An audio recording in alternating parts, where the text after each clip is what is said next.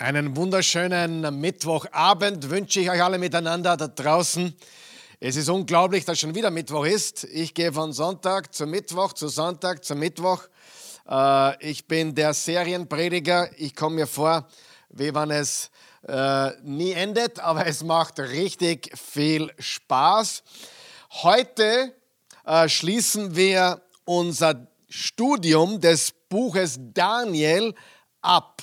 Wir sind jetzt die 22. Woche, also heute ist Episode 22, das Finale und wir schließen heute Daniel ab. Und zwar werden wir uns dann Daniel 12 anschauen, das zwölfte und letzte Kapitel.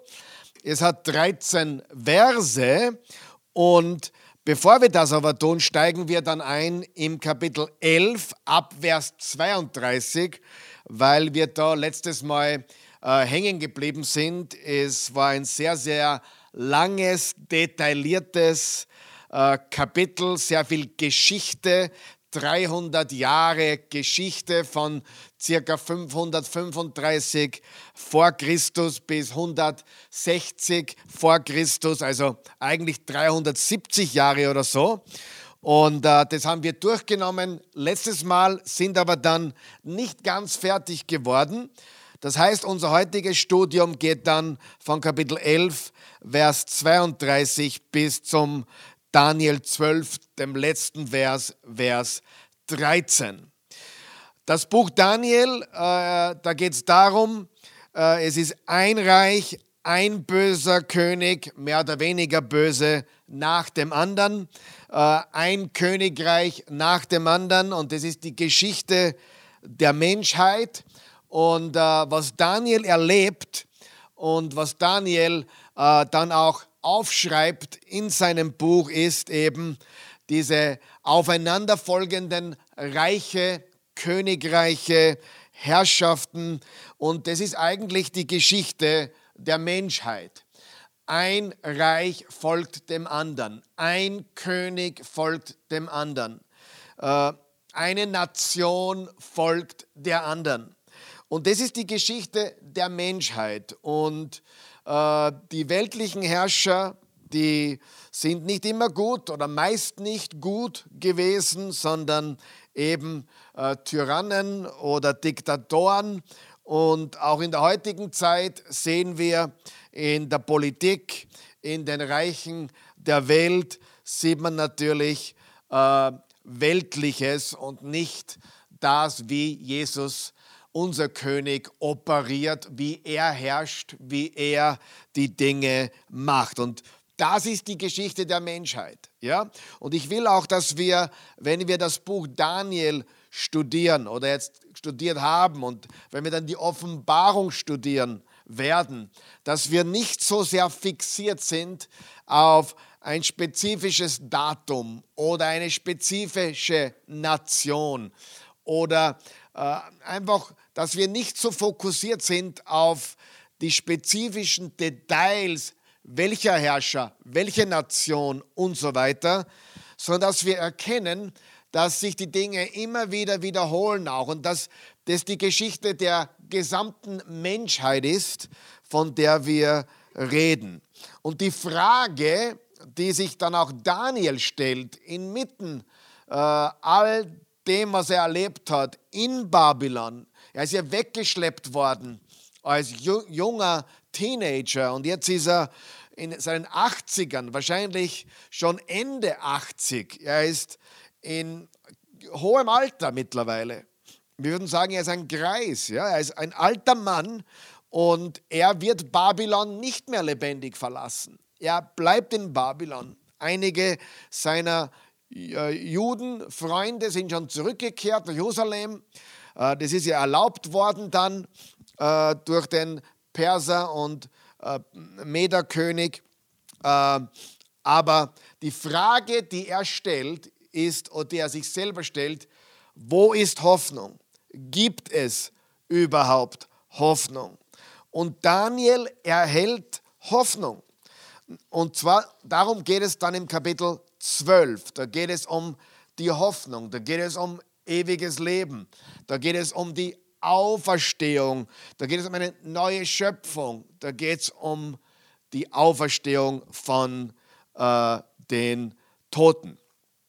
Und Daniel weiß eines, und das müssen wir erkennen, äh, und das dürfen wir erkennen, wenn wir das Buch Daniel studieren. Gott ist souverän, er hält die Zukunft in seiner Hand, äh, gestern, heute und für immer. Sein Reich besteht in aller Ewigkeit, sein Reich vergeht niemals und weltliche Macht löst sich immer auf. Das hat Daniel auch gesehen. Weltliche Macht löst sich immer auf. Es gibt keinen einzigen weltlichen Herrscher, der nicht gekommen wäre und wieder gegangen wäre, der nicht gekommen wäre und wieder entweder gestürzt worden wäre oder untergegangen wäre oder frühzeitig gestorben werde, wäre oder ermordet worden wäre. Weltliche Macht löst sich immer auf. Und das hat Daniel auch gesehen. Und vorausblickend äh, auf den Stein, auf den Felsen, äh, der Jesus ist, dessen Reich nie vergehen wird, der äh, immer bestehen wird, der alle Reiche äh, ja, zermalmen wird und sein Reich für immer und ewig aufbauen und äh, erhalten wird. Darum geht es. Und für Daniel ist auch eines klar, es geht um geistliche Vorbereitung. Unser ganzer Fokus sollte auf ihm sein. Unser ganzer Fokus sollte auf Jahwe, auf Gott, für uns Christen auf Jesus sein.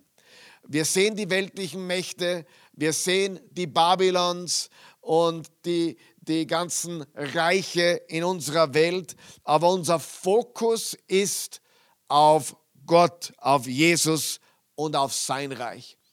Dein Reich komme, dein Wille geschehe. Das ist unser Gebet. Das ist, wofür wir leben. Also, im Daniel geht es um die weltlichen Reiche, und er lebte in einem weltlichen Königreich und seine Treue, äh, seine, äh, seine Allianz, seine Verbundenheit war nicht mit dem irdischen Reich, mit dem babylonischen Reich, obwohl er dort treu diente. Er diente seinem irdischen Vorgesetzten treu und ergeben, aber seine wahre Hingabe, seine wahre Loyalität, seine wahre Treue war einem anderen König, seinem König, Gott dem König, dem König aller Könige.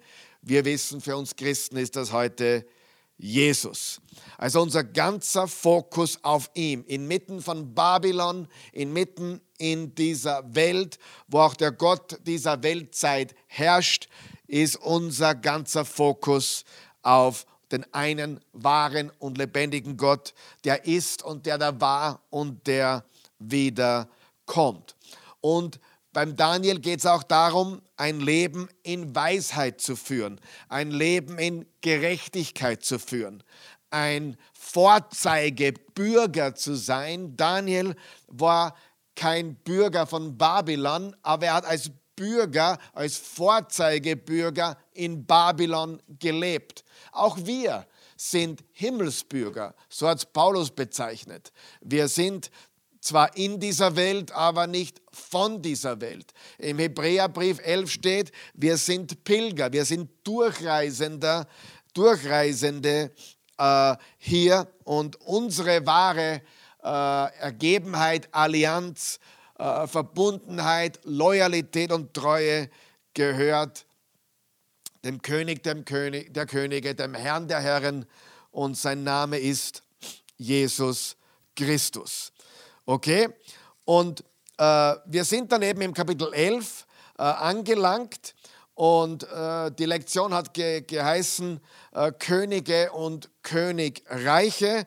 Äh, immer wieder äh, bekommt Daniel eine Vision von aufeinanderfolgenden Königreichen. Im Kapitel 2 war es Babylon, Medo-Persien, Griechenland, Rom und dann die daraus resultierenden Nationen durch Ton und Eisen symbolisiert, also die Statue aus Gold, Silber, Bronze äh, und Eisen und Ton.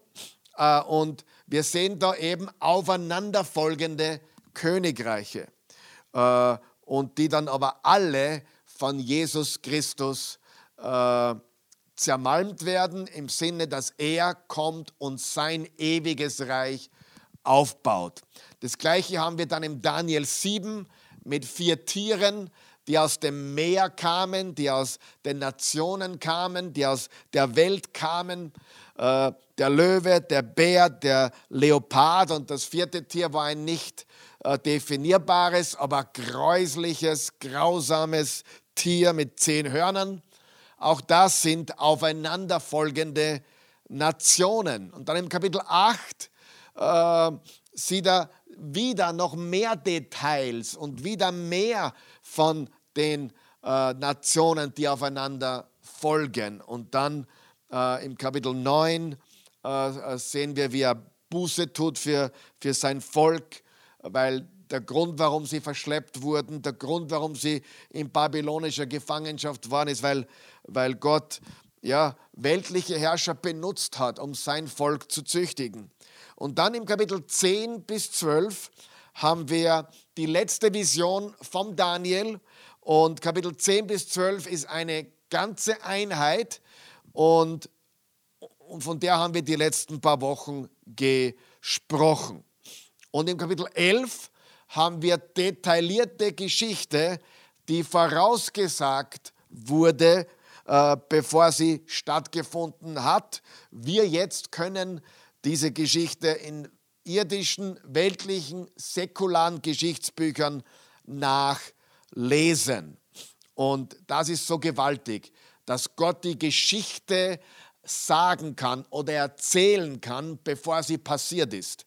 Und das nennt man ja Prophetie. Und aus diesem Grund gibt es Menschen, äh, liberale Bibelausleger, die behaupten, das Buch Daniel wurde erst im zweiten Jahrhundert vor Christus geschrieben, weil die Prophetien so präzise, so spezifisch, so genau, so detailliert dastehen im Kapitel 11 äh, in den Königen des Nordens und des Südens, also aus, äh, aus Griechenland abstammend, äh, diese vier Diadochenreiche, die sich daraus entwickelt haben und von denen zwei davon, nämlich die Seleukiden im Norden und die Ptolemäer im Süden, die größte Rolle gespielt haben und auch was Israel betrifft, weil Israel war genau in der Mitte, eine Art Spielball zwischen dem König des Nordens und dem König des Südens. Äh, und dieser König des Nordens, der eben dann die größte Rolle spielt, äh, letztendlich und auch den größten Teil der Prophetie bekommt im Kapitel 11, ist ein gewisser Antiochus der vierte Epiphanes, von dem wir jetzt schon mehrfach gehört haben, der im Kapitel 8 bereits vorkommt und hier im Kapitel 11 äh, mehr oder weniger die Hälfte des Kapitels von ihm spricht. Es dreht sich also alles im, im äh, Kapitel 11 von Daniel ungefähr um 370 Jahre äh, Geschichte. Ja, also 300 Jahre Geschichte circa, äh, die, da, die da aufgezeichnet wird im Voraus von Daniel aus in der Zukunft liegend. Und die Verse 21 bis 45 im Kapitel 11 äh, spielen sich im zweiten Jahrhundert vor Christus ab und drehen sich um die Aktivitäten dieses, ich wiederhole ihn noch einmal, dieses scheußlichen und seinen scheußlichen Aktivitäten Antiochus IV. Epiphanes und ist mehr oder weniger ein Lebenslauf von äh, von ihm oder äh, seine Karriere, wenn man so möchte, ein Lebenslauf oder eine Niederschrift von Antiochus dem vierten Epiphanos seiner Karriere als Ganzes. Äh, sie werden von manchen Theologen als Ankündigung oder Prophezeiung oder Hindeutung auf Antichrist beziehungsweise antichristliche Mächte in unserer heutigen Zeit gedeutet. Also viele legen diesen Antiochus, dem vierten Epiphanus, der tatsächlich im zweiten Jahrhundert vor Christus gelebt hat, Scheußliches getan hat, das Judentum in Jerusalem verboten hat, äh, abgemetzelt hat, die Juden Beschneidung verboten hat und, und, und. eine wahre Geschichte, der ein Scheusal im Tempel aufgestellt hat, äh, vom Zeus oder Jupiter, sagt man auch zu ihm, äh, der die Züge von ihm selbst trug, also sich selbst quasi da porträtiert hat. Äh, und viele deuten das äh, auf einen Antichrist, der in der Endzeit erscheinen wird, beziehungsweise antichristliche Mächte in unserer heutigen Zeit heute ein, ein Antichrist oder ein Antichristusgeist, der gegen die Kirche, gegen die Gemeinde ist. Äh, bitte verpasst, was das betrifft, nicht äh, und äh, äh, kommenden Sonntag die, die neue Serie, die wir machen werden, nämlich äh, der Antichrist gestern, heute und nie wieder. Und ich werde in zwei Sonntagen genau auf diesen Antichrist. Ist es eine Person? Ist es äh, eine geistliche Macht? Äh, ist es eine geistliche Bewegung? Was ist der Antichrist tatsächlich? Und das werden wir uns genau anschauen in den nächsten beiden Sonntagsbotschaften. Ja?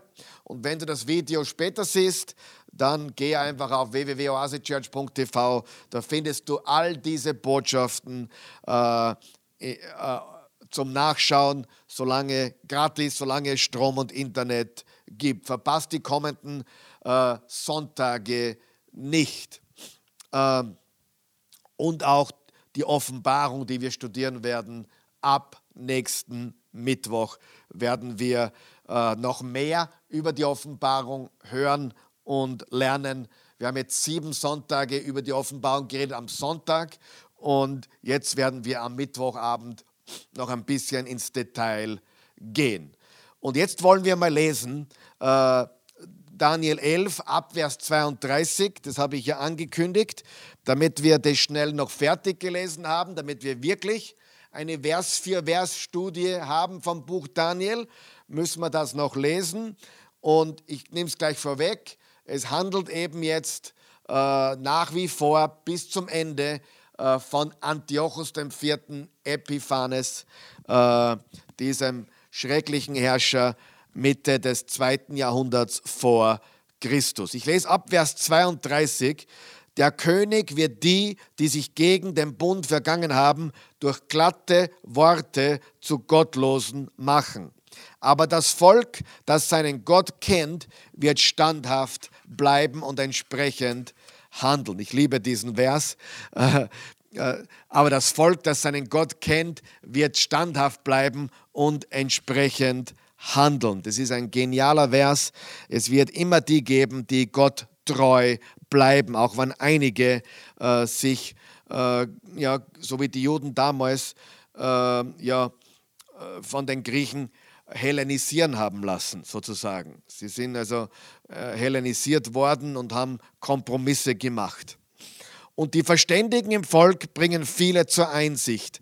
Dafür werden sie eine Zeit lang mit Feuer und Schwert verfolgt, kommen ins Gefängnis und verlieren ihren Besitz. Doch während dieser Zeit erfahren sie auch ein wenig Hilfe. Allerdings schließen sich ihnen viele nur zum Schein an und auch von ihnen selbst werden einige zugrunde gehen. So sollen die Verständigen bis zur Zeit des Endes geprüft, geläutert und gereinigt werden. Denn es, es dauert noch eine Weile bis zu dieser bestimmten Zeit. Also es ist immer eine Zeit der Prüfung, der Läuterung und der Reinigung. Wenn das Volk Gottes durch Trübsal geht, durch schwierige Zeiten geht, durch Herausforderungen geht, ist es immer eine, eine, eine Zeit der Prüfung, der Läuterung und auch der Reinigung. Jakobus hat geschrieben, äh, im Kapitel 1, Jakobus 1, Vers 2 bis 4. Wir sollten es als lauter Freude erachten, wenn wir durch mancherlei Anfechtungen gehen. Denn wir wissen, dass unser Glaube geprüft und getestet wird und dann erst können wir äh, Geduld lernen und wir werden äh, als, als vollkommen erachtet werden. Also die Prüfung, die Läuterung und die Reinigung. Das war auch, was hier parallel stattgefunden hat. Das ist das Positive an dieser Trübsal oder Verfolgung. Der König aber wird machen, was er will. Er wird übermütig werden und sich einbilden, er sei mächtiger als alle Götter. Selbst gegen Gott, der über allen Göttern steht, wird er ungeheuerliches reden und er wird Erfolg haben, solange Gott es im Zorn über sein Volk zulässt, denn alles geschieht genau nach seinem fest beschlossenen Plan. Selbst die Götter seiner Väter und den Lieblingsgott der Frauen wird er missachten, wie jeden anderen Gott, denn er bildet sich ein, über allen zu stehen. Das ist dieser Antiochus der vierte Epiphanes. Er bildet sich ein, über allen zu stehen. Stattdessen verehrt er den Gott der Festungen, den seine Vorfahren nicht kannten. Ihn wird er mit Gold und Silber, mit Edelsteinen und Kostbarkeiten ehren. Mit seiner Hilfe wird er starke Festungen zu Fall bringen. Wer seinen Gott anerkennt, den überhäuft er mit Ehren, lässt ihn über viele Menschen herrschen und gibt ihm ganze Ländereien als Lohn. Zur Zeit des Endes wird der König vom Süden mit ihm zusammenstoßen, aber der König vom Norden wird mit Streitwagen, Reitern und vielen Schiffen gegen ihn anstürmen. Wie eine verheerende Flut wird er die Länder überschwemmen, er wird auch in das herrliche Land Israel eindringen und viele werden dort umkommen. Nur die Edomiter und Moabiter und ein Großteil der Ammoniter werden verschont. Er wird seine Hand nach weit nach weiteren Ländern ausstrecken und Ägypten kann sich nicht vor seinem Zugriff retten. Er wird sich aller seiner goldenen und silbernen Schätze und seiner sonstigen Kostbarkeiten bemächtigen. Libyer, äh, Libyer und Nubier werden dabei in seinem Gefolge sein. Dann aber werden ihn Gerüchte aus dem Osten und Norden erschrecken. Wutentbrannt wird er losziehen, um so viel wie möglich von seinen Feinden und ihren Gütern zu vernichten. Und gerade wenn er seine Prunk Zelte zwischen dem Meer und dem Berg Zion aufgeschlagen hat, wird das Ende für ihn kommen und niemand kann ihm helfen. Also er kommt elendig letztendlich zugrunde. Das ist also das Kapitel 11, äh, wo wir also jetzt uns, äh, was uns dann reinführt ins Kapitel 12 und dann fragt sich natürlich Daniel und auch wir würden uns sicher immer wieder fragen, wo ist die Hoffnung? All diese bösen Könige und Herrscher, vielleicht auch in der heutigen Zeit, wenn du die Politik anschaust, du weißt nicht, warum sie das tun, was sie tun, was sie tun, ihre Motive und du stellst die Frage, wo ist Hoffnung? Gibt es überhaupt Hoffnung? Hat es überhaupt einen Sinn, Jesus nachzufolgen? Ich meine, Daniel blieb seinem Gott treu bis zum letzten Atemzug. Aber sicherlich hat er sich manchmal die Frage gestellt, steht das alles dafür? Ist es das alles wert, dass, äh, dass man inmitten dieser unglaublichen Anfechtungen treu bleibt? Und genau diese Antwort wird auf wunderbarste Art und Weise im zwölften Kapitel beantwortet, wo es um neues Leben geht, eine neue Schöpfung, Auferstehung, was ja natürlich das Thema ist unseres christlichen Glaubens, die Auferstehung Jesu Christi, die uns äh, auch zeigt, dass, dass wir auferstehen werden äh, am Ende eine komplette neue Welt, also neuen Himmel, neue Erde haben, neues Jerusalem. Und all das wird bereits beschrieben hier im Daniel Kapitel 12. Lass uns das jetzt gemeinsam lesen. Daniel 12, das letzte Kapitel. Also mit Kapitel 11 haben wir jetzt äh, mehr oder weniger diese, diese, diese Zeit der Könige und Königreiche, all der Visionen, die Daniel gesehen hat, äh, die natürlich auch furchterregend waren und die, die schrecklich waren. Und er hat auch ja, 24 Tage gefastet, sich nicht eingeschmiert oder einbalsamiert, äh, wahrscheinlich auch nicht gewaschen oder geduscht. Er war wirklich äh, in einem Ausnahmezustand, weil ihm diese Dinge schon zugesetzt haben. Wo ist die Hoffnung? Gibt es Hoffnung für mein Volk, für uns? Wo ist die Hoffnung? Gibt es sie überhaupt? Und dann geht es weiter, jetzt im Kapitel 12. In dieser Zeit, also mit anderen Worten, äh, das, das, das, das ist noch die Verbindung zum Kapitel 11. In dieser Zeit wird der große Engelfürst Michael auftreten, der dein Volk beschützt. Denn es wird eine Zeit der Bedrängnis sein, wie es sie seit Menschengedenken noch nie gegeben hat. Doch dein Volk wird gerettet werden, und zwar jeder, der im Buch Gottes aufgenommen ist. Und viele von denen, die in der Erde ruhen, werden erwachen. Die einen zum ewigen Leben und die anderen zur Schande, zur ewigen Abscheu. Doch die Verständigen werden leuchten wie der strahlende Himmel.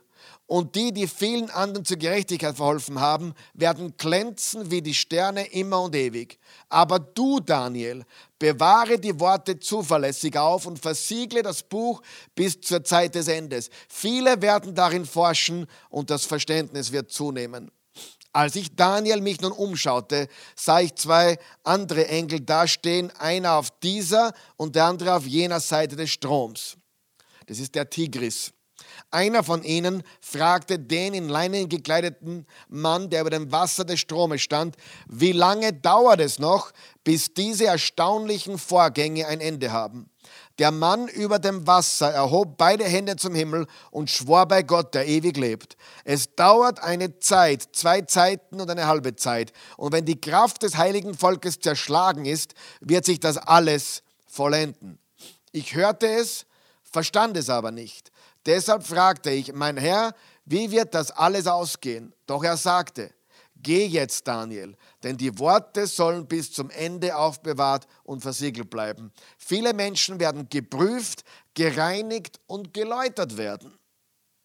Die Gottlosen werden weiter gottlos handeln, aber von ihnen wird es niemand verstehen. Doch die Verständigen werden es begreifen. Wenn das tägliche Opfer abgeschafft und das entsetzliche Scheusal aufgestellt wird, von dem Zeitpunkt an sind es 1290 Tage. Glücklich, wer es aushält und 1335 Tage erreicht. Aber du geh deinen Weg bis zum Ende. Du wirst dich zur Ruhe legen und am Ende der Zeit auferstehen und dein Erbe in Empfang nehmen. Also gerade der letzte Vers ist sehr ermutigend. Aber du geh deinen Weg, Daniel. Geh deinen Weg bis zum Ende. Du wirst dich zur Ruhe legen und am Ende der Zeit auferstehen, um dein Erbe in Empfang zu nehmen. Wir sehen also da, dass es nach unserem Tod ein Zwischenstadium gibt äh, und dann am Ende der Zeit eine Auferstehung gibt, wo wir tatsächlich äh, ja, einen neuen Himmel und eine neue Erde bevölkern werden. Aber dazu dann gleich noch mehr. Äh, äh, drei, drei Punkte, die wir hier haben im Kapitel 12. In den Versen 1 bis 4 finden wir ermutigende Worte der Unterstützung für Gottes Volk in diesen Zeiten der Not ja, ermutigende, unterstützende Worte für Gottes Volk in Zeiten dieser Not. Und sie gelten auch für alle Zeiten äh, und äh, auch die Zeiten, die prophezeit sind. Ja? Geschichte wiederholt sich. Ich bin jetzt kein Freund, äh, gewisse Events hinein inter, zu interpretieren äh, oder zu sagen, äh, das ist dies und das ist jenes und äh, diese Zehe ist dieses Reich oder so irgend so etwas. Ich bin eher derjenige, der sagt, es wiederholt sich. Die Geschichte wiederholt sich. Und äh, der Antichristus oder der Antichristgeist ist schon seit Anfang der Gemeinde am Werk. Ja?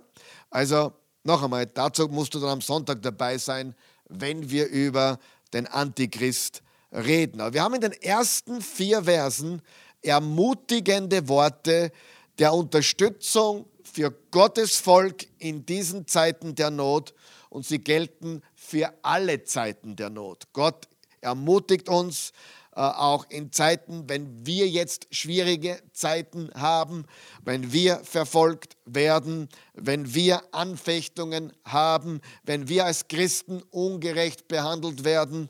Gott ist mit ermutigenden Worten und Unterstützung für sein Volk da. Ja? Das ist ganz, ganz wichtig. Und dann das Zweite, was wir haben, Verse 5 bis 7, ist eine Unterhaltung zwischen äh, einem Engel und dieser Person, die über dem Wasch Wasser steht. Das ist meiner Meinung nach ganz klar wieder Christus, eine Christophanie, Christus, der da mit einem Engel äh, eine Unterhaltung führt. Und der, der dritte Teil ist Verse 8 bis 13, Daniels Frage und die Antwort, die er erhält. Was ist die Frage, die Daniel hat? Was ist die große Frage? Ich habe sie schon mehrmals heute erwähnt. Was ist die große Frage, die sich Daniel stellt, die du dir stellst, die ich mir stelle, die sich wahrscheinlich jeder Mensch stellt? Gibt es Hoffnung? Und jeder Christ hat sich sicher schon mal die Frage gestellt, warum soll ich überhaupt für König Jesus leben? Für mich ist das klar, ich will es, weil er sein Leben für mich gegeben hat, weil ich meine Hoffnung kenne und weil es eine gewaltige, überraschende Hoffnung ist, die wir haben, von der viele Christen gar nichts wissen, nämlich tatsächlich eine Auferstehung, eine echte physische Auferstehung, ein Leben auf einem neuen, in einem neuen Himmel und auf einer neuen Erde. Eine gewaltige Sache. Äh, das ist die große Frage. Gibt es Hoffnung? Und das wird hier beantwortet im Daniel 12 und überall in der Bibel. Ja, es gibt diese aufeinanderfolgenden Könige und Königreiche, Herrscher, diese bösen Tyrannen und Diktatoren und, und Politiker äh, in, durch die ganze Geschichte der Menschheit hindurch. Aber König Jesus wird regieren. König Jesus baut sein Reich. Er hat bereits begonnen, als er beim ersten Mal gekommen ist. Und sein Reich wird gebaut. Und er kommt wieder und bringt alles zu Ende. Antiochus, der König vom Norden, äh, wird auch ruiniert. Er ruiniert sich selbst, so wie alle diese Reiche eigentlich letztendlich sich selbst ruinieren. Menschliche Reiche, humanistische Reiche etc. Äh, ruinieren sich immer selbst. Okay, also die erste, der erste Punkt war äh, Gottes ermutigende Worte und Unterstützung für Gottes Volk in diesen Zeiten der Not. Äh, Daniels Frage und die Antwort, die er erhält und die Konversation vorher noch zwischen dem Engel und Christus. Schauen wir uns jetzt noch einmal die Verse einzeln an. Vers 1. In dieser Zeit wird der große Engelfürst Michael auftreten, der, der dein Volk beschützt. Also der, der Engel Michael ist dieser Erzengel und er ist äh, der Schutzpatron des Volkes Israels und er beschützt sein Volk oder das Volk Gottes. Und wir haben das schon gesehen, er hat einen Kampf gehabt äh, mit dem Perser, äh, mit dem Fürst des Perserreiches und mit dem Fürst des Griechenreiches im Kapitel 10. Und hier ist er wieder. Denn es wird eine Zeit der Bedrängnis sein, wie es seit Menschengedenken noch nie gegeben hat. So, jetzt gibt es drei verschiedene Positionen hier. Manche und ich glaube, alle drei sind in Ordnung. Aber vor allem die ersten zwei sind definitiv äh, richtig, nämlich es bezieht sich auf das zweite Jahrhundert vor Christus, auf diese schreckliche Zeit, die Antiochus IV. Epiphanes gebracht hat. Zweitens, es bezieht sich auf 70 nach Christus, äh, wo äh, Jerusalem und der Tempel völlig zerstört wurde durch Titus, dem Römer. Äh, auch das war eine Bedrängnis, wie sie noch nie da gewesen war. Und manche beziehen es auch auf die Endzeit, auf eine Trübsal in der Endzeit. Also, wir haben jetzt äh, die Zeit bei Antiochus dem Vierten, wir haben die Zeit bei der Zerstörung des Tempels in Jerusalem und wir haben eine Zeit, die noch vor uns liegt, möglicherweise eine Trübsal. Viele legen es so aus, obwohl äh, ich bei der dritten Variante nicht hundertprozentig überzeugt bin, aber eines sind wir sicher, die Bedrängnis kommt immer wieder, die Geschichte wiederholt sich immer wieder und daher können wir auch, wenn wir zu Gott gehören, zu Jesus gehören, damit rechnen, dass er uns ermutigt, dass er uns unterstützt und dass er bei uns ist, in, dass wir in seiner Gegenwart sind, auch wenn wir durchs Feuer gehen. Und dann können wir auch ihm treu sein und können ihm äh, loyal bleiben, egal was kommt. Doch dein Volk wird gerettet werden, und zwar jeder, der im Buch Gottes aufgenommen ist. Und viele, und jetzt kommt dieser gewaltige Vers über die Auferstehung, und viele von denen, die in der Erde ruhen, werden erwachen. Die einen zum ewigen Leben und die anderen zur Schande, zur ewigen Abscheu. Also es gibt eine Auferstehung. Es gibt eine echte physische Auferstehung. Wo ist jetzt jemand, der heute stirbt und, und zu Jesus gehört? Wo kommt der hin? Ja, ins Paradies. Paulus hat gesagt, äh, äh, ich, ich würde gerne meinen Körper verlassen und bei Christus sein. Christus hat zum Dieb am Kreuz gesagt, noch heute wirst du mit mir im Paradiese sein. Also offensichtlich kommt jemand, der in Jesus Christus stirbt, und begraben wird, aber direkt in die Gegenwart Jesu. Aber das ist nicht die Endstation, das ist nicht das Endziel. Es gibt sozusagen ein Leben nach dem Leben. Es gibt sozusagen ein Leben nach dem Leben, nach dem Tod oder wie auch immer. Es gibt ein, ein, ein, ein Leben nach dem Tod im Paradies und danach kommt noch eine Auferstehung die physischer Natur ist und wir dann, wie wir es in Offenbarung 21 und 22 gelernt haben, ein neuer Himmel und eine neue Erde. Also das wird hier bereits angekündigt.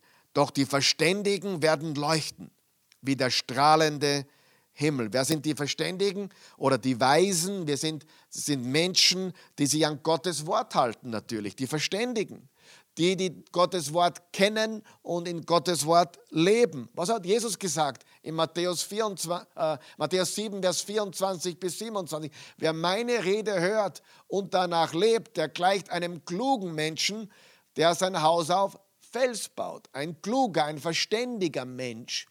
Ein Mensch, der das Wort Gottes kennt und lebt. Wer es hört und nicht danach wandelt, ist wie ein törichter Mensch, der sein Haus auf Sand baut. Die, ein Wolkenbruch ging nieder, die, die Regenschauer prasselten herunter, die Winde wehten, die Stürme stießen an das Haus, es fiel ein. Aber die Verständigen werden leuchten wie der strahlende Himmel. Und die, die vielen anderen zur Gerechtigkeit äh, geholfen oder verholfen haben, werden glänzen wie die Sterne immer und ewig. Du, Daniel, bewahre die Worte zuverlässig und versiegle das Buch. Zu dem komme ich gleich. Zuerst möchte ich euch noch etwas vorlesen aus Jesaja 65, Vers 17 bis 25. Nämlich äh, das vorletzte Kapitel vom, vom Jesaja, äh, wo der Jesaja die, die Zukunft beschreibt, so wie wir sie auch im Genesis 21 und 22 nachlesen können. Äh, es ist gewaltig. Eine Auferstehung der Toten. Er sagt hier folgendes im Isaiah 65, 17: Denn wisst, ich werde einen neuen Himmel und eine neue Erde erschaffen. Dann sehnt sich keiner mehr zurück nach dem, was früher war. Keinem mehr kommt das noch in den Sinn. Freut euch vielmehr und jubelt ohne Ende über das, was ich nun erschaffe. Zur Stadt der Freude mache ich Jerusalem und seine Bewohner erfülle ich mit Glück und auch ich will über Jerusalem jubeln, will mich freuen über mein Volk, dann wird kein Weinen mehr zu hören sein, kein Wegeschrei mehr in der Stadt. Es wird dort keinen Säugling geben, der nur wenige Tage erlebt, keinen Greis, der nicht das volle Alter erreicht. Wer als Hundertjähriger stirbt, gilt noch als jung, als jung und wer nicht hundert Jahre alt wird, gilt als Sünder, der vom Fluch getroffen ist. Sie bauen Häuser und wollen auch darin pflanzen Weinberge und genießen auch ihren Ertrag. Sie bauen nicht, damit ein anderer in ihrem Haus wohnt. Sie pflanzen nicht, damit ein anderer die Früchte genießt. Die Menschen meines Volkes sollen alt wie Bäume werden. Meine Auserwählten sollen die Frucht ihrer Arbeit genießen. Ihre Arbeit wird nicht mehr vergeblich sein, nicht für einen frühen Tod bringen sie Kinder zur Welt, denn sie sind die Nachkommen der gesegneten Jahwes und ihre Sprösslinge werden bei ihnen sein. Schon ehe sie rufen, gebe ich ihnen Antwort, während sie noch reden, erhöre ich sie. Wolf und Lamm weiden zusammen, der Löwe frisst Stroh wie das Rind und die Schlange wirklich nur Staub. Sie werden nichts Böses mehr tun und niemand mehr Schaden auf meinem heiligen Berg, spricht Jahwe. Sehr viel symbolische Sprache, ist ein, ein, ein hebräisches Gedicht oder in Gedichtform geschrieben, aber es zeigt uns, äh, wohin wir hinsteuern, genauso wie wir es, wie gesagt, schon in Offenbarung 21 und 22 gelernt haben. Der Tod und das Böse werden eliminiert. Das ist die Botschaft. Der Tod und das Böse werden eliminiert. Es wird einen neuen Anfang geben, einen komplett neuen Anfang, wann Jesus wiederkommt und wir auferstehen werden zu neuem Leben. Und äh, das kommt. Äh, und äh, ist eine gewaltige, gewaltige Hoffnung, die Daniel hier kriegt und die wir haben. Äh, dann möchte ich Vers 3 noch mal lesen. Die Verständigen werden leuchten wie der strahlende Himmel und die, die vielen anderen zur Gerechtigkeit verholfen haben, werden glänzen wie die Sterne immer und ewig. Im Jesaja 53, 11 steht, der Messias bringt den vielen Gerechtigkeit.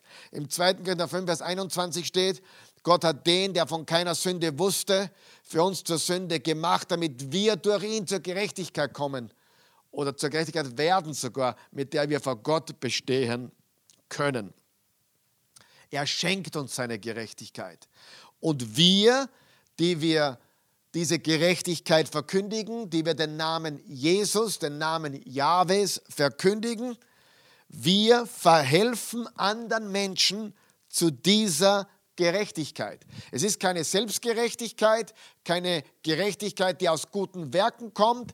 Es ist eine Gerechtigkeit, die wir geschenkt bekommen, indem wir alleine auf Gottes Geschenk der Gnade durch Jesus Christus vertrauen. Johannes 3, Vers 16, so sehr hat Gott die Welt geliebt, dass er einen einzigen Sohn gab, damit jeder, der an ihn glaubt, nicht verloren geht, sondern ewiges Leben hat. Wer an ihn glaubt, ist gerecht, steht im Römerbrief und im Galaterbrief. Wer an ihn glaubt, ist gerecht.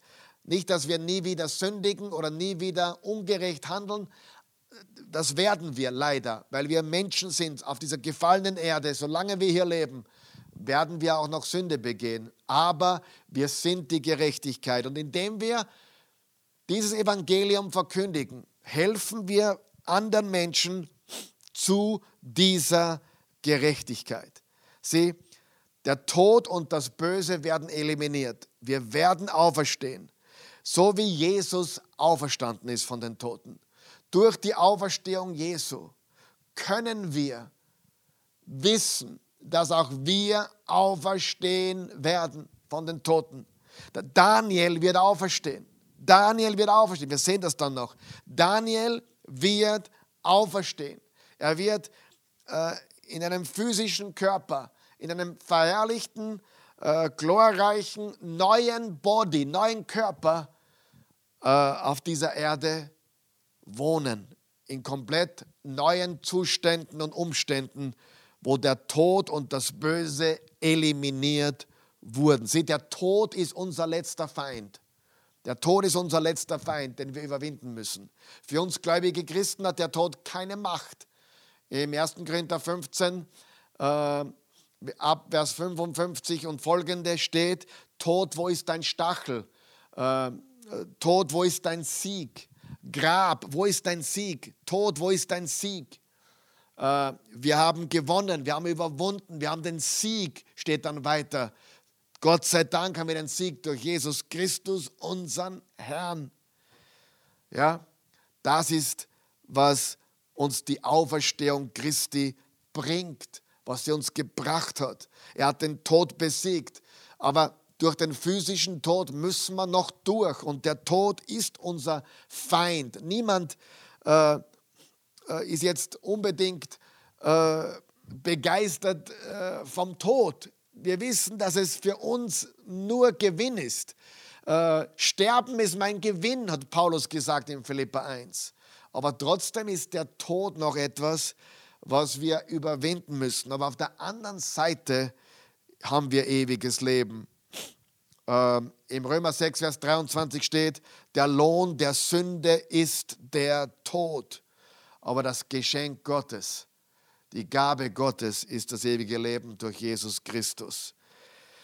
Sieh, das Ende ist unser neuer Anfang und darauf steuern wir zu. Und ich kann mir das so richtig vorstellen, wie Daniel diese ganzen Visionen hatte von, von diesen Biester und von diesen Tieren und dann von diesen Königen und Königreichen und von all dem, was da abgegangen ist. Gott, wann hat das ein Ende? Wann ist das vorbei? Das ist auch seine Frage dann. Wann ist das vorbei? Wann ist das endlich vorbei? Und, und äh, gibt es Hoffnung? Ja, das ist, was wir sehen. Also eine, wir haben eine Auferstehung, wir haben eine neue Schöpfung. In der Apostelgeschichte 24, Vers 15 bestätigt Paulus das. Er sagt, und ich habe die gleiche Hoffnung, da haben wir es wieder, ich habe die gleiche Hoffnung auf Gott wie meine Ankläger auch. Nämlich, dass es eine Auferstehung der Gerechten und der Ungerechten geben wird.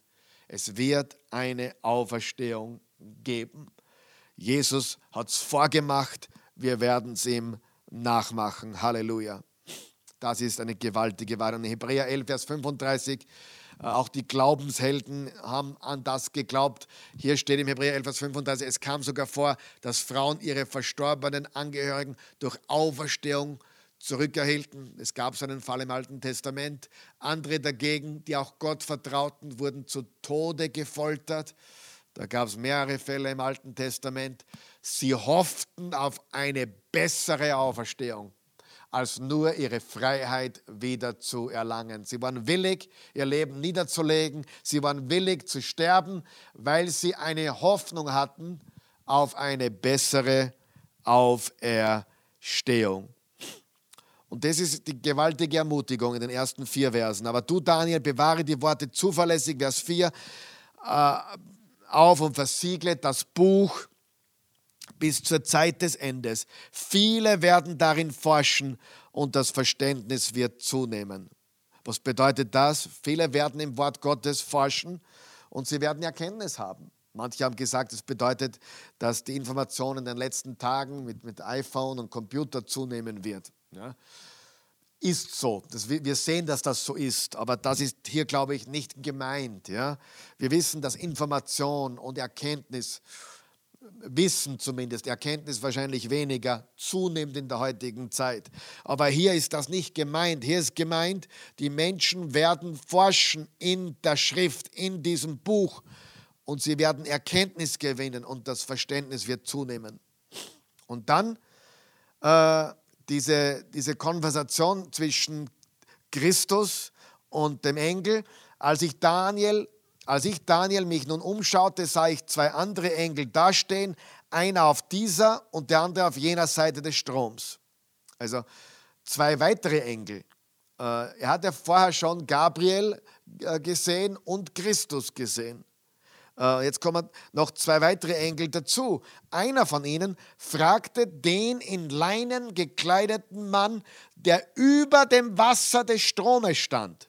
Und das, glaube ich, ist Christus. Das ist eine Christophanie. Wie lange dauert es noch, bis diese erstaunlichen Vorgänge ein Ende haben? Wann ist das endlich vorbei? Wann ist unsere Hoffnung da? Bevor wir da noch weiterreden jetzt, dieser Mann in Leinen gekleidet, äh, Christus in einer Christophanie, also äh, eine Erscheinung von Jesus im Alten Testament, da steht, er stand über dem Wasser des Stromes.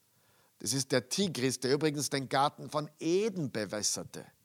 Das ist auch eine, eine coole Verbindung, finde ich. Er bewässerte den, den, den Garten von Eden, dieser Tigris.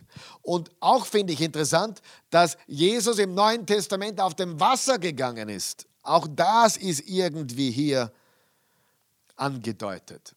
Zumindest sehe ich das. Wenn ich, es macht mich glücklich, also bitte red mir es nicht aus. Ja? Aber wir sehen hier, er stand über dem Wasser des Stromes.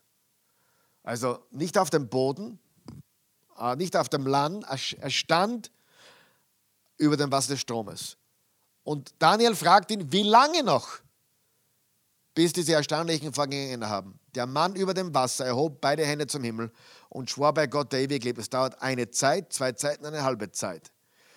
Damit sind wahrscheinlich dreieinhalb Jahre gemeint oder eine undefinierte, undefinierte lange Zeit. Und wenn die Kraft des heiligen Volkes zerschlagen ist, wird sich das alles vollenden. Also es wird ein Ende geben. Man kann jetzt da spekulieren, was diese Zeiten und Zweitzeiten und halbe Zeit alles genau bedeutet. Da gibt es unterschiedlichste Auslegungen. Ich sage dazu am Schluss noch etwas kurz dazu. Ich hörte es, verstand es aber nicht. Das ermutigt mich.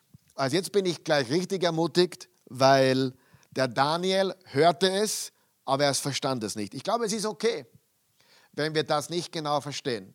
Ich glaube, es ist okay, wenn wir das mit den zwei Zeiten, also mit der einen Zeit und der zwei Zeiten und der halben Zeit nicht ganz verstehen. Und daher brauche ich auch nicht zu tun, als hätte ich eine ganz klare Idee davon. Ich habe ein paar Dinge, die es sein könnten, zu dem sage ich dann noch was, aber ganz ehrlich, ich weiß es nicht sicher.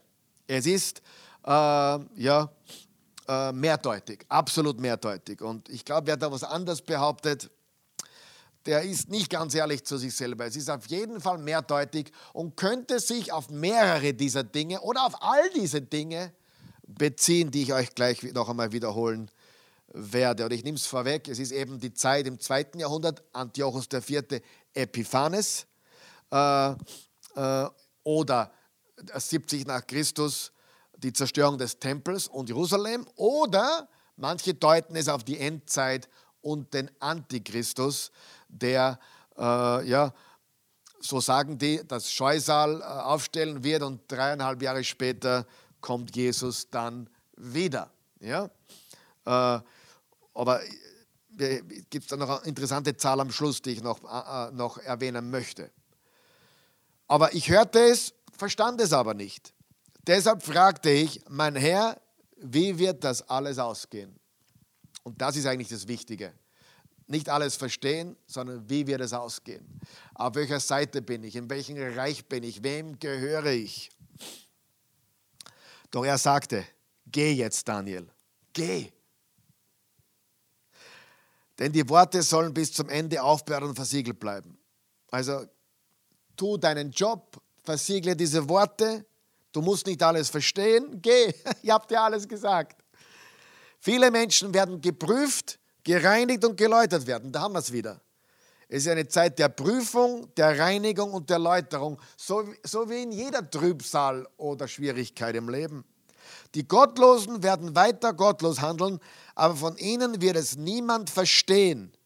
Doch die Verständigen, die die Erkenntnis haben, werden es begreifen. Sie, jemand, der gottlos lebt, wird keine Erkenntnis haben. Ich habe das erlebt. Ich habe jemanden, der immer wieder auch hier in der Oase war, mitgenommen wurde, äh, der einen bestimmten Lifestyle verfolgt, äh, und auch keine Änderung will, keinenfalls eine Änderung will, äh, obwohl er die Botschaft schon mehrmals gehört hat, er versteht sie nicht. Obwohl er intelligent ist, obwohl er gescheit ist, er versteht sie nicht. Äh, die Gottlosen werden weiter gottlos handeln und bleiben, aber nichts verstehen. Auch wenn sie gescheit sind, werden sie es nicht verstehen. Doch die Verständigen, die die Erkenntnis haben, die, die am Wort Gottes bleiben, die das Wort Jesu hören und danach handeln, die werden sein wie ein Haus, das am Fels gebaut ist. Oder wie im Psalm 1 steht, sie werden gepflanzt sein wie ein Baum, der seine Früchte, wie ein Baum am, am, am fließenden Wasser, der seine Früchte trägt, jedes Jahr. Ja, und er, er ist ein Mensch, der am Gesetz bleibt, am Wort Gottes bleibt, Tag und Nacht. Äh, wenn das tägliche Opfer abgeschafft und das entsetzliche Scheusal aufgestellt wird, von dem Zeitpunkt an sind es 1290 Tage. Äh, und glücklich, wer es aushält und 1335 Tage erreicht. Ich habe mir viele Kommentare dazu angeschaut. Keiner ist zufriedenstellend, ehrlich. Keiner ist wirklich zufriedenstellend. Äh, aber noch einmal, ich glaube, es hat zu tun mit Antiochus IV. Manche sagen, dass von dem Zeitpunkt, wo Antiochus, es stimmt auf jeden Fall ungefähr, aber manche sagen, es stimmt auf den Tag genau, dass es von dem Zeitpunkt, wo Antiochus dieses Scheusal, dieses Bild von Zeus mit seinen eigenen Zügen aufgestellt hat, dass es 1335 Tage waren oder 1290 Tage, bin mir jetzt nicht ganz sicher, äh, eines von diesen beiden Zahlen bis zu seinem Tod. Also von dem Moment, wo er das, das, den, den, den Tempel entweiht hat, den Tempel entweiht hat mit dem Scheusal, bis äh, zu seinem Tod waren es genau diese 1290 oder 1335 Tage. Das ist eine Auslegung. Wieder eine andere Auslegung ist bei der Zerstörung des Tempels und Jerusalems 70 nach Christus. Äh, äh, dass da auch diese Zeitspannen irgendwie da platziert werden können, obwohl man sich da auch nicht einig, einig ist, welche es genau sind. Ja? Aber das könnte auch passen mit diesen Tagen. Und wieder andere beziehen es auf die Endzeit und den Antichrist äh, und auch diese dreieinhalb Jahre äh, oder 1260 Tage, 1290 Tage, 1335 Tage. Aber ehrlich gesagt, ich habe keinen einzigen Bibelkommentar gelesen von vielen, der zufriedenstellend war, wo man sagt, okay, bumm, das ist es. Ich gehe davon aus, dass es wahrscheinlich mehrere äh, Möglichkeiten hier gibt. Nicht vergessen, Geschichte wiederholt sich immer wieder. Äh, ich, ich bin der Meinung, es hat absolut mit Antiochus IV. zu tun, wahrscheinlich auch mit der Zerstörung von Jerusalem 70 nach Christus. Das glaube ich auf jeden Fall. Und jetzt kommt mein Lieblingsvers von heute. Und das ist, well, mein erster Lieblingsvers war äh, im Kapitel 11, äh, Vers 32, wo wir gelesen haben, äh, das Volk, das seinen Gott kennt, wird standhaft bleiben und entsprechend handeln. Das, aber das Volk, das seinen Gott kennt, wird standhaft bleiben und entsprechend handeln. Das ist Daniel 11, Vers 32. Aber jetzt kommt der letzte Vers von Daniel 12, Vers 13. Aber du geh deinen Weg. Daniel, geh deinen Weg bis zum Ende. Karl Michael, geh deinen Weg bis zum Ende. Marvin, geh deinen Weg bis zum Ende. Alexandra, geh deinen Weg bis zum Ende. Raphael, geh deinen Weg bis zum Ende. David, geh deinen Weg bis zum Ende. Christi, geh deinen Weg bis zum Ende. Gideon, geh deinen Weg bis zum Ende. Du geh deinen Weg bis zum Ende. Es erinnert mich ein bisschen an an Jesus, wo Petrus ihn gefragt hat, hey, Jesus, was ist mit ihm? Er wollte wissen, was mit ihm ist, mit Johannes. Und Jesus sagte, hey, egal was ich mit ihm vorhabe, folge du mir nach. Ja, aber du Daniel, geh deinen Weg bis zum Ende. Du wirst dich zur Ruhe legen. Du wirst sterben. Er war ja alter Mann bereits. Und natürlich, du, du kannst jung sterben, du kannst alt sterben, du kannst middle-aged sterben. Wir wissen nicht, wie, wie lange wir haben. Aber geh deinen Weg bis zum Ende. Du wirst dich zur Ruhe legen und am Ende der Zeit auferstehen, um dein Erbe in Empfang zu nehmen.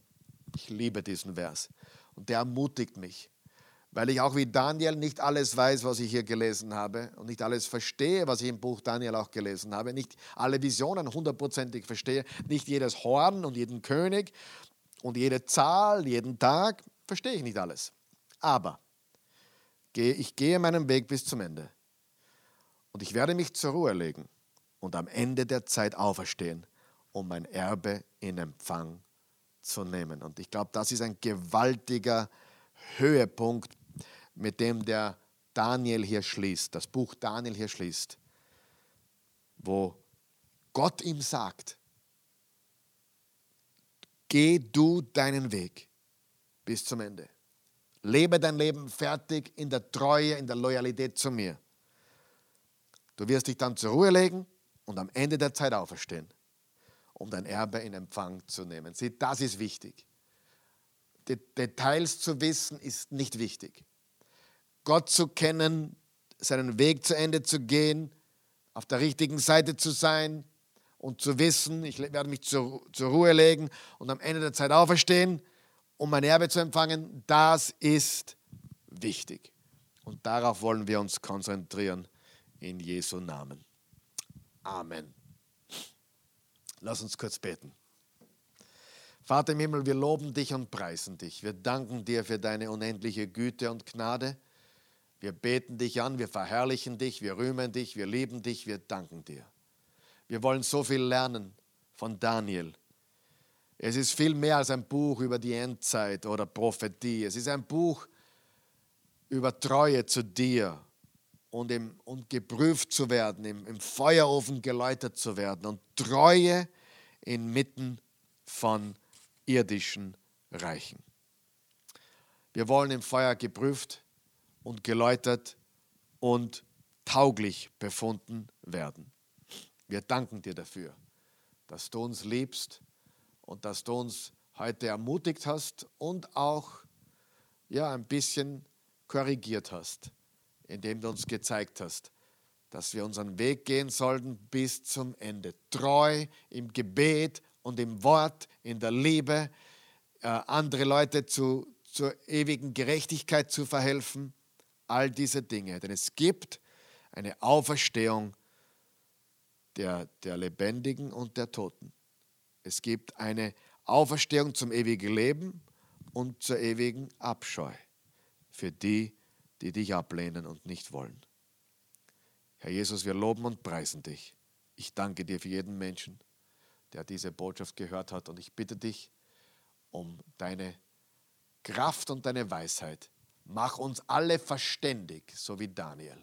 Mach uns alle weise, so wie Daniel. Und lass uns alle fokussiert bleiben auf dich, so wie Daniel. Lass uns die Lektionen von Daniel lernen, mitnehmen und leben in Jesu Namen. Amen.